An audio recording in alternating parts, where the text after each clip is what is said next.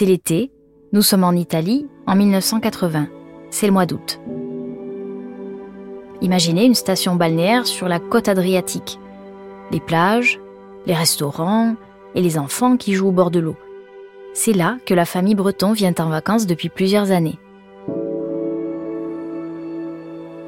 Pour eux, cette semaine au soleil, c'est une parenthèse enchantée. Chaque année, ils font la route depuis le Jura suisse, presque 700 km, en voiture pour les uns, en train pour les autres. Il y a Yvonne, avec ses enfants et leurs cousins. Il y a aussi sa mère, Irène, avec son mari. Pour tous, ces quelques jours au soleil passent trop vite. Il faut déjà rentrer. Mais avec les enfants, la voiture est trop petite pour faire un si long trajet. Alors comme chaque année, Yvonne dépose sa mère et son beau-père à la gare de Bologne. Ma maman avec son mari partait en train.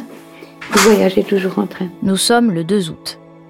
Et puis ben, je les ai conduits à la gare de Bologne vers 8 heures du matin, puis nous on est partis en voiture avec les enfants et puis voulait aller en train avec elle.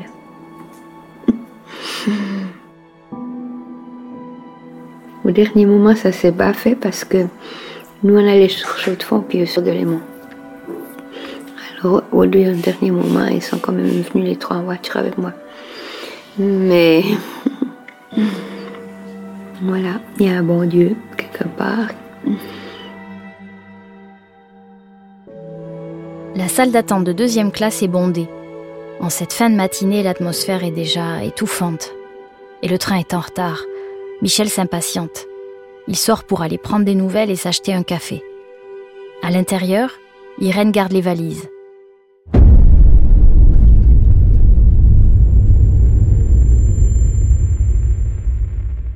Il est 10h25.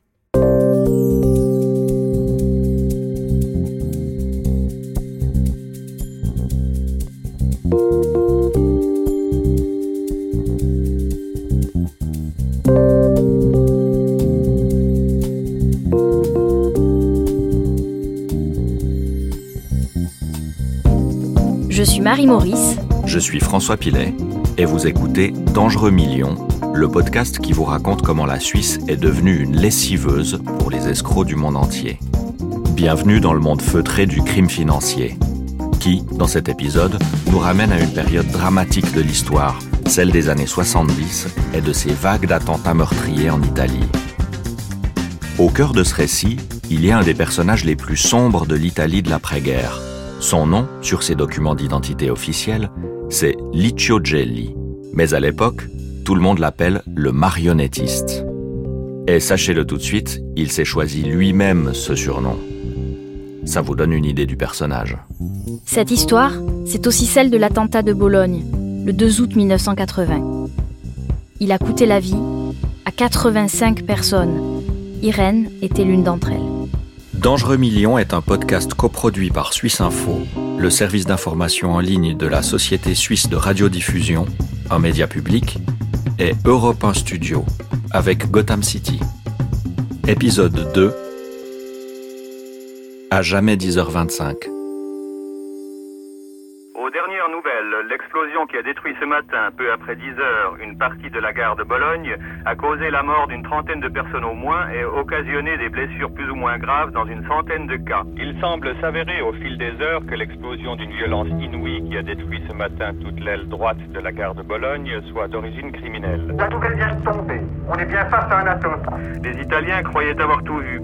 Hélas, à l'heure du grand départ en vacances, ils constatent qu'un degré de plus a été franchi dans l'escalade de l'horreur.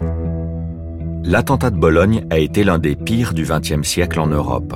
C'est surtout le plus meurtrier en Italie durant cette période qu'on a appelée les années de plomb. Pendant plus de 20 ans, des années 1960 jusqu'au début des années 80, des terroristes d'extrême gauche se sont affrontés aux néofascistes d'extrême droite dans une escalade de violence. À l'époque, ces attaques visaient surtout des banques, des lieux publics, des wagons de train. Mais l'explosion qui fait sauter toute la gare de Bologne dépasse l'imaginable. Cet attentat est immédiatement revendiqué par les NAR. Les NAR, ce sont les Noyaux Armés Révolutionnaires, un groupe terroriste néofasciste. Pourtant, sur le moment, les Italiens refusent d'y croire. Une telle attaque, d'une telle violence. On imagine plutôt un accident, peut-être l'explosion d'une chaudière, que ce massacre puisse être volontaire, qu'on puisse tuer des familles entières en pleine vacances, c'est tout simplement impensable. Et ce qui est à peine croyable, c'est que 43 ans plus tard en réalité, toute la lumière n'a pas encore été faite sur cet attentat. C'est ce qui nous a frappé quand on a commencé à travailler sur cette enquête. Évidemment, plusieurs membres des NAR ont été condamnés.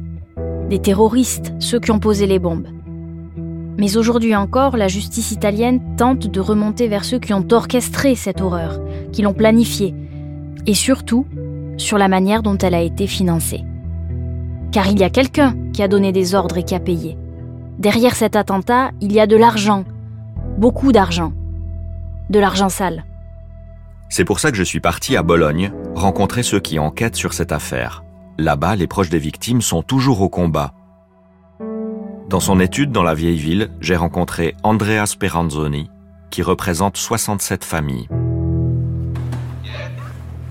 Uh, François Pile ho un appuntamento. Grazie. On pourrait penser que 40 ans après, il est trop tard pour l'enquête. C'est le cas pour la plupart des dossiers quand on parle de crimes de sang, quand il y a des témoignages qui s'oublient, des témoins qui disparaissent. Alors j'ai posé cette question à Andrea Speranzoni. Est-il trop tard pour remonter la piste du financement de l'attentat de Bologne? Non seulement c'est possible d'enquêter sur cette affaire, mais je pense que ça l'est même d'autant plus que le temps a passé. En tout cas, c'est mon opinion personnelle qui est basée sur une vingtaine d'années d'études de cette affaire. Et je le dis avec une certaine amertume. En fait, je pense qu'avec le temps, ce qu'on peut appeler des contraintes politiques et qui ont empêché la recherche de la vérité deviennent plus fragiles, plus lâches.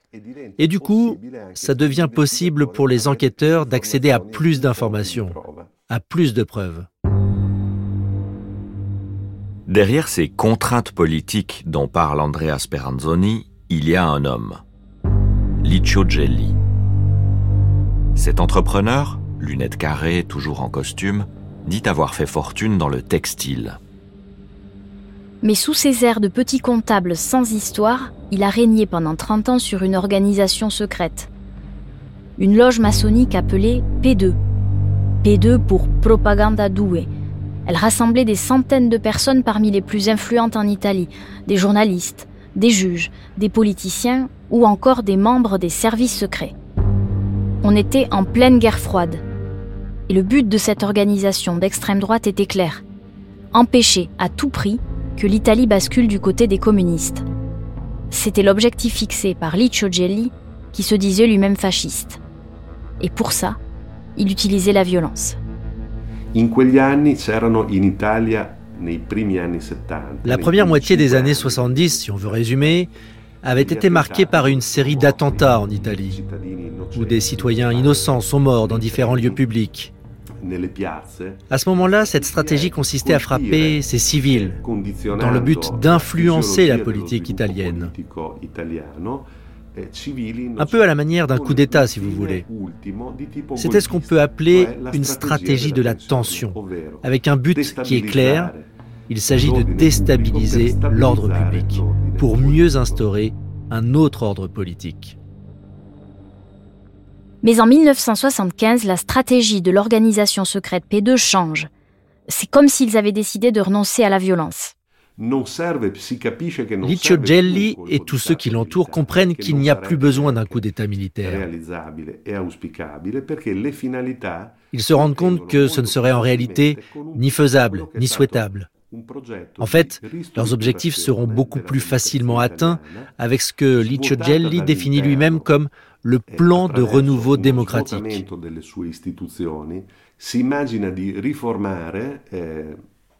Ce projet de restructuration, ça consistait à prendre le contrôle de la démocratie italienne de l'intérieur, notamment via les médias, les chaînes de télé, et aussi en limitant le pouvoir des juges. C'est le but que poursuit Licio Gelli dans ces années-là. Mais au même moment, l'homme d'État italien Aldo Moro tente de négocier un compromis historique entre la gauche et la droite pour en finir avec les divisions dans le pays. Ce projet est évidemment une menace pour les extrémistes des deux bords. Aldo Moro est enlevé le 16 mars 1978. Il est exécuté deux mois plus tard. Derrière ce crime, il y a les Brigades Rouges, un groupe armé d'extrême gauche. Mais à l'extrême droite, la loge P2 se frotte aussi les mains. Licio Gelli,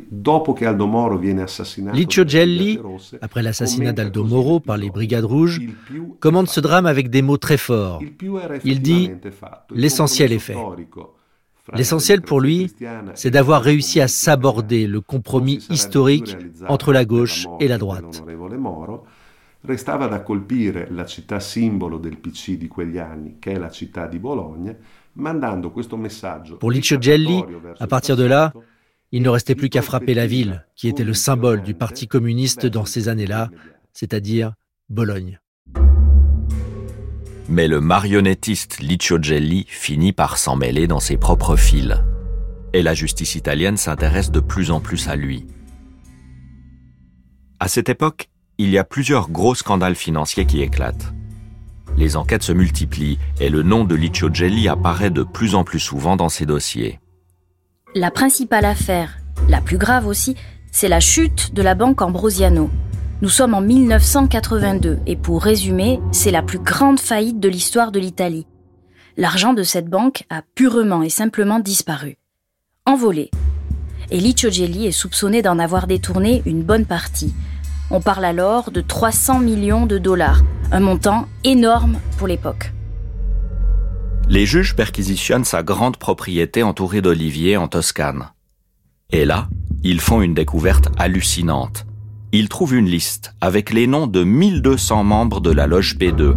À l'intérieur, tout le gratin politique, médiatique, policier, jusqu'au service secret.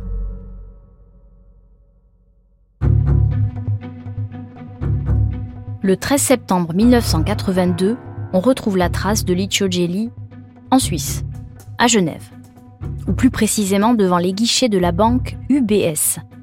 Le marionnettiste est sans doute là pour récupérer une partie des fonds volés à la banque Ambrosiano, mais la police suisse est avertie. Le tuyau est précis. Un certain monsieur Ricci devrait pousser la porte de la banque vers 15 heures. Il s'agit en réalité de Licio Gelli qui utilise un faux passeport.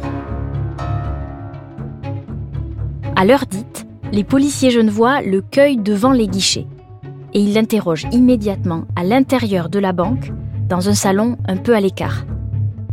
Le marionnettiste est coincé. Il ne met pas longtemps à avouer sa vraie identité. Licio Gelli est officiellement arrêté. Il est emmené en prison et il est fouillé. Des documents sont retrouvés dans ses poches. Et dans son slip, il y a une clé. Elle ouvre un coffre-fort où les inspecteurs découvrent un million de francs en lingots d'or. Ce n'est que le début de leur découverte. À l'époque, Licio Gelli est défendu par un jeune avocat à la carrière qui commence à exploser. Il s'appelle Marc Bonan. Je le retrouve dans son bureau cossu où il m'a donné rendez-vous. Il a accepté de me raconter cette histoire et pendant notre entretien, il tire sur son porte-cigarette. En 40 ans, il est devenu un des ténors du barreau de Genève. Et le dossier Jelly n'y est pas pour rien. Un jour, euh, je reçois une lettre de Licio Gelli, dont j'ignorais tout, et qui demande à me voir. Il était à l'époque à Chandelon, donc l'ancienne prison. Je vais le voir et il décide de me charger de sa défense. Alors, j'avais appris qu'il était le patron de la loge P2, une sorte de loge maçonnique euh, dissidente, qui détenait beaucoup, beaucoup, beaucoup de pouvoir. Et la raison de cet ascendant était très mystérieux. Mais c'est en fait la personnalité de Licio Gelli. Je vous en dis un mot parce que comme il a été un ami, je ne peux vous dire que des choses aimables. Il n'était pas une intelligence supérieure. Il avait l'intelligence des êtres, il avait l'intelligence de la vie, et il savait décrypter l'indicible. Il savait lire entre les lignes. Et il est ce que dans la commedia dell'arte on appelle un milantatore. C'est non pas quelqu'un qui a du pouvoir, mais qui donne à croire qu'il l'a, et qui finit par avoir le pouvoir qu'il prétend avoir.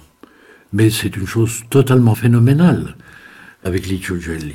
L'arrestation de Licio Gelli pincé comme un vulgaire gangster avec un faux passeport au guichet d'une banque suisse, déclenche un scandale international. Le vénérable maître est tombé de son piédestal. La justice italienne l'accuse de mille crimes. Jelly doit répondre de conspiration contre l'État, d'espionnage, de détournement, de trafic d'influence.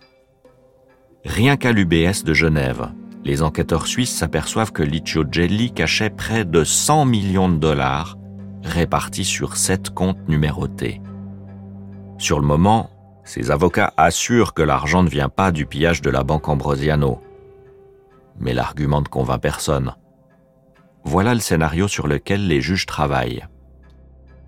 Le patron de la banque Ambrosiano, un certain Roberto Calvi, aurait payé Jelly durant des années pour obtenir sa protection et celle de sa puissante loge P2 pour couvrir ses affaires louches. Mais comment le prouver? C'est difficile, car Roberto Calvi n'est plus là pour en parler. Quelques semaines avant l'arrestation de Jelly, le banquier a été retrouvé sous un pont, à Londres, pendu. Sa mallette a disparu. L'enquête a conclu à un suicide. Sa famille l'a toujours contesté.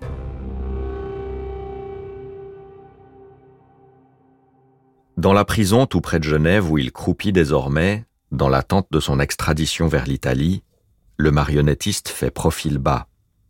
Il craint les autres détenus, surtout les Italiens. Il est placé dans un quartier de haute sécurité. Jelly se fait tout petit, à tel point que le directeur de la prison l'appelle même le Minus. Mais le Minus a plus d'un tour dans son sac. Nous sommes le 10 août 1983. C'est l'heure du petit déjeuner à la prison de Chandolon. Comme tous les jours, les gardiens commencent à compter les détenus et la panique monte. Il en manque un. Licio Gelli s'est évadé. Il a en fait soudoyé un gardien qui l'a fait sortir et l'a amené dans sa camionnette durant la nuit, direction Annecy. Une fois arrivé côté français, c'est carrément un hélicoptère qui attend le maître. Il décolle pour Monaco et c'est là qu'on perd sa trace. La nouvelle nous est donc parvenue dans le courant de cette matinée et prend les formes ce midi d'un véritable roman feuilleton. L'ancien chef de la loge maçonnique P2, l'italien Licio Gelli, s'est évadé dans la nuit de la prison genevoise de Chandolon où il était incarcéré. Là encore, le scandale est énorme. La Suisse a perdu le détenu le plus recherché d'Italie. Mais il y a pire on découvre rapidement que les autorités italiennes avaient averti la Suisse que Jelly préparait une évasion. Quand je suis allé aux archives nationales à Berne, j'ai retrouvé un document qui le confirme. Pendant ce temps, Jelly est donc en fuite et les rumeurs vont bon train. On le dit parti en Argentine ou en Uruguay. En tout cas, il n'est pas devant la justice suisse quand elle se décide enfin à s'intéresser à lui, ou plutôt à se prononcer sur un point central de la procédure, la demande d'extradition du maître formulée par l'Italie. Ça faisait onze mois que ce dossier était dans les tuyaux. La décision de la justice suisse tombe finalement neuf jours après l'évasion de Jelly. Et là, c'est la stupeur. La Cour suprême suisse accorde bien cette extradition, mais pas pour les crimes les plus graves qui lui sont reprochés en Italie. Seuls quatre crimes de droit commun sont retenus par les juges suisses, les autres, notamment son rôle dans l'attentat de Bologne, sont considérés comme des délits politiques. Et pour cela, la Suisse refuse toute extradition. En clair, si Licio Gelli était retrouvé un jour et qu'il était rendu à l'Italie, il échapperait à un procès pour les crimes les plus graves. Cette victoire juridique, c'est celle de l'avocat Marc Bonan. J'obtiens du tribunal fédéral une décision, je vous ai dit, qui ne l'extradait que pour rien.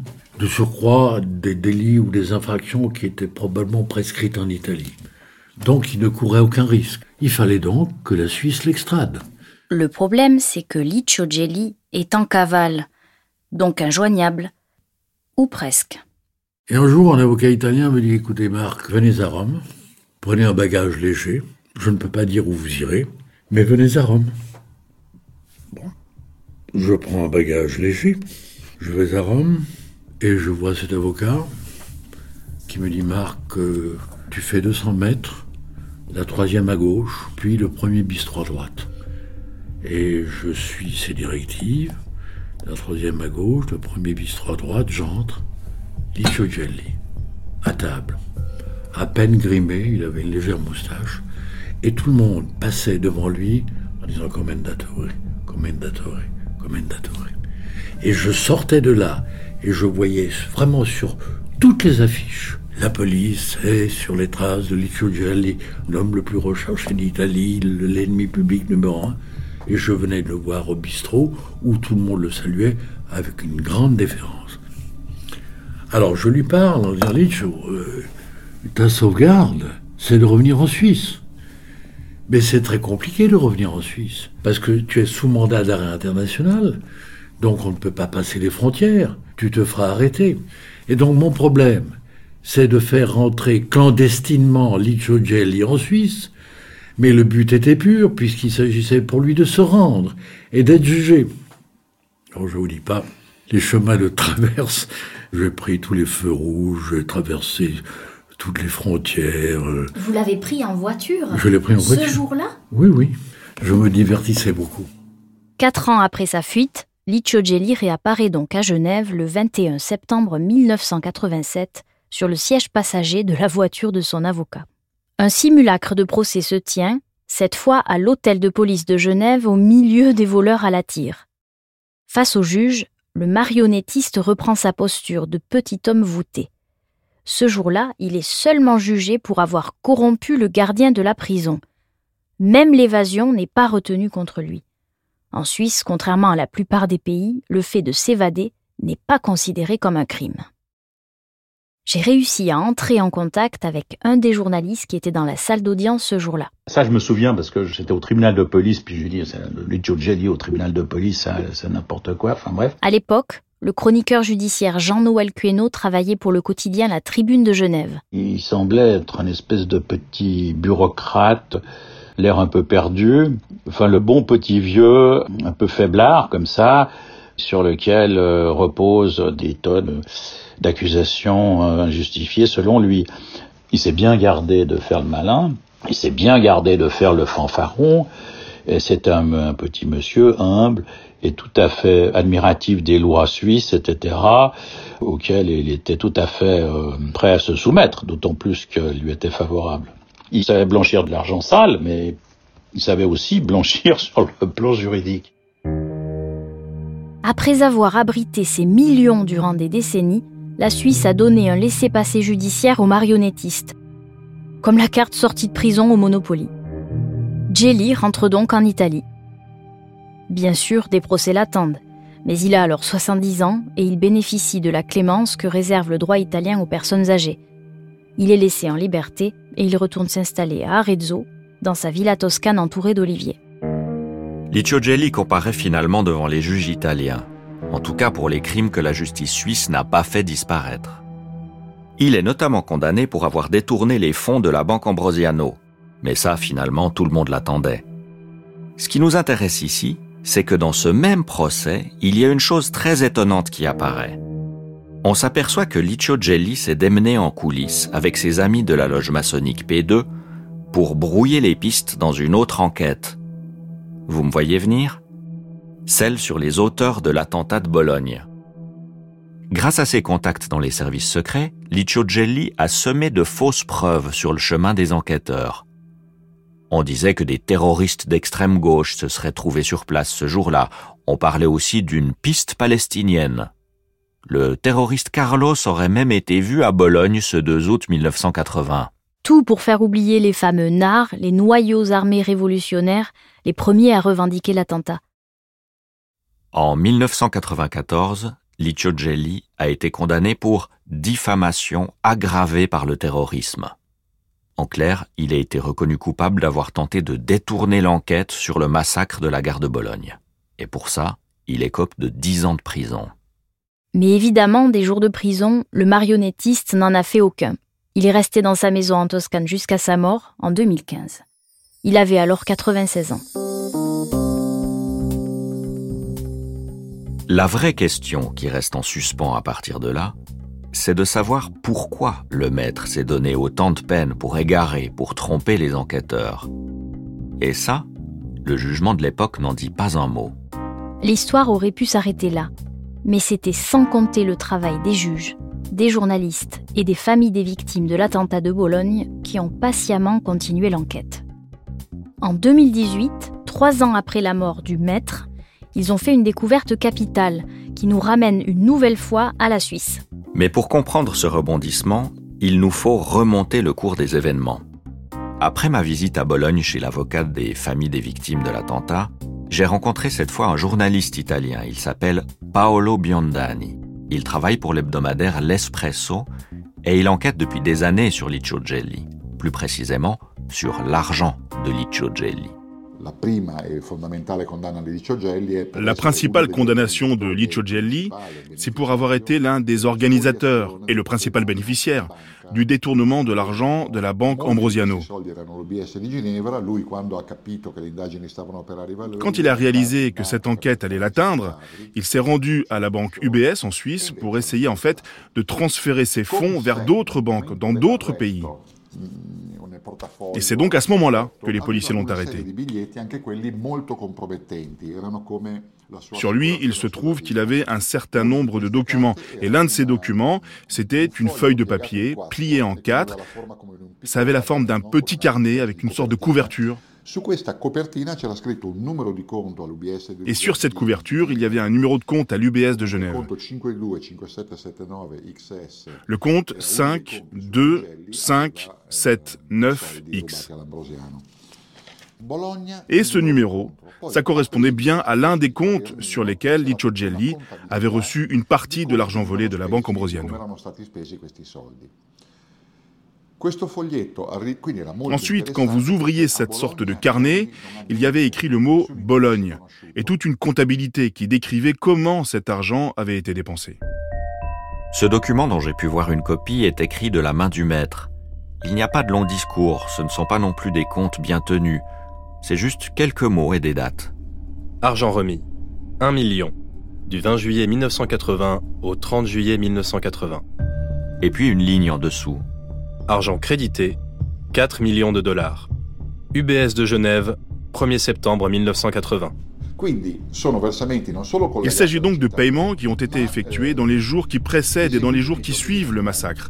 Ça ressemble donc au paiement d'une avance et d'un solde. Ce qui est absolument incroyable et typiquement italien, c'est que lorsque ce document Bologne est envoyé par la Suisse au magistrat italien, il arrive à Milan chez ceux qui enquêtent sur la faillite de la banque Ambrosiano. Mais il n'arrive pas à Bologne, dans le bureau de ceux qui enquêtent sur l'attentat. En plus, il faut dire que les magistrats ne reçoivent pas le document complet. Il manque la couverture où il y a écrit le mot Bologne. Donc à l'époque, personne ne fait le lien. Il a fallu des années et surtout le travail des historiens, des journalistes et des familles des victimes de l'attentat pour que ce document Bologne réapparaisse enfin et surtout pour que le lien soit fait entre ces lignes de chiffres et le massacre de la gare. Il y a eu un grand travail de numérisation de tous les dossiers qui étaient auparavant disponibles uniquement sur papier. Il est donc devenu possible de faire des recherches par mots-clés. Et c'est comme ça que les avocats des victimes du massacre de Bologne ont découvert ce document dans le dossier Ambrosiano. 40 ans plus tard, la vérité éclate. Dans un document que la justice avait depuis 1982, on comprend enfin que Jelly a bel et bien financé et probablement ordonné l'attentat de Bologne en versant 5 millions de dollars à des terroristes d'extrême droite, avec une sorte d'avance sur salaire, 1 million dans les jours juste avant l'attentat et 4 millions un mois après. Maître Bonan, l'avocat de Licio Gelli, a continué pendant des années à voir son ancien client, jusqu'à sa mort. Il a continué à l'appeler de temps en temps et à lui demander des services aussi, par exemple pour réserver des vacances en Italie. Alors j'appelle Licio? Et je lui dis Licio, tu modifies les gouvernements, tu es très proche du Vatican. Oui. Est-ce que tu peux me réserver une chambre au Pelicano Oui, bien sûr. Il téléphone au Pelicano et deux minutes après, le Pelicano m'appelle en me disant commendatore, euh, vous avez la suite que vous voulez quand vous voulez. Alors je vais, cette semaine de vacances, au Pelicano grâce euh, à l'omnipotent Licio Gelli. Un jour, on me dit euh, quelqu'un euh, qui est à la réception pour vous. Je vais à la réception. Il y avait Licio Gelli, précédé par des voitures de police avec gyrophare, suivi par des procédures de police à gyrophare. Bon, il n'était plus l'homme le plus recherché d'Italie, mais il était tout de même un criminel virtuel qui n'avait pas pu être condamné grâce à la décision d'extradition que j'avais obtenue. Il arrive escorté et suivi par la police et hum, il vient me prendre dans les bras pour me dire que la vie est belle, qu'il se résigne au silence de Dieu et pour savoir comment je vais. Nous avons passé un délicieux déjeuner et puis il est reparti, euh, précédé et suivi par des flics qui veillaient à sa sécurité. Dans une des dernières interviews qu'il a données peu avant sa mort, le grand maître résumait sa vie par ces mots. Je suis né sous le fascisme. J'ai combattu pour le fascisme. Je mourrai fasciste.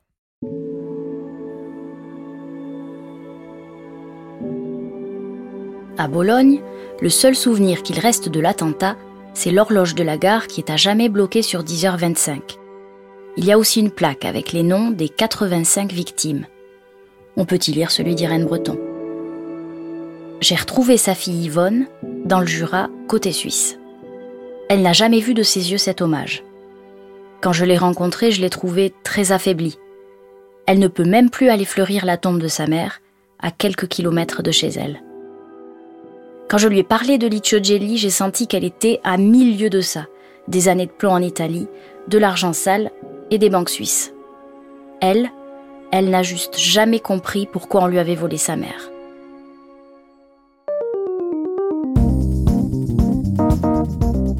Vous venez d'écouter Dangereux Millions, un podcast coproduit par Suisse Info, le service d'information en ligne de la Société suisse de radiodiffusion, un média public, et Europe 1 Studio, avec Gotham City. On vous dit à très bientôt pour un nouveau voyage en Suisse dans le monde feutré du crime financier. Ça a sans doute été une histoire passionnante. On a quand même le frère d'un président du Mexique qui est en prison parce qu'il a tué son ex-beau-frère et qui est accusé de blanchir de l'argent de la drogue. Voilà. Réalisation et composition des musiques originales, Julien Tarot. Direction, Joe Fay. Direction Europe 1 Studio, Fanny Rascle. Conseil éditorial, Suzanne Reiber. Relecture Virginie Mangin. Archive Caroline Honegger. Illustration Kai Reusser. Les articles de Paolo Biondani parus dans le journal L'Espresso et le documentaire Licio Gelli, le grand marionnettiste, RTS 1983, ont nourri notre enquête. On vous retrouve très vite sur votre plateforme d'écoute préférée pour un nouvel épisode. Et d'ici là, si vous avez aimé Dangereux Millions, dites-le sur les réseaux sociaux. Donnez-nous 5 étoiles. C'est la meilleure façon de nous soutenir.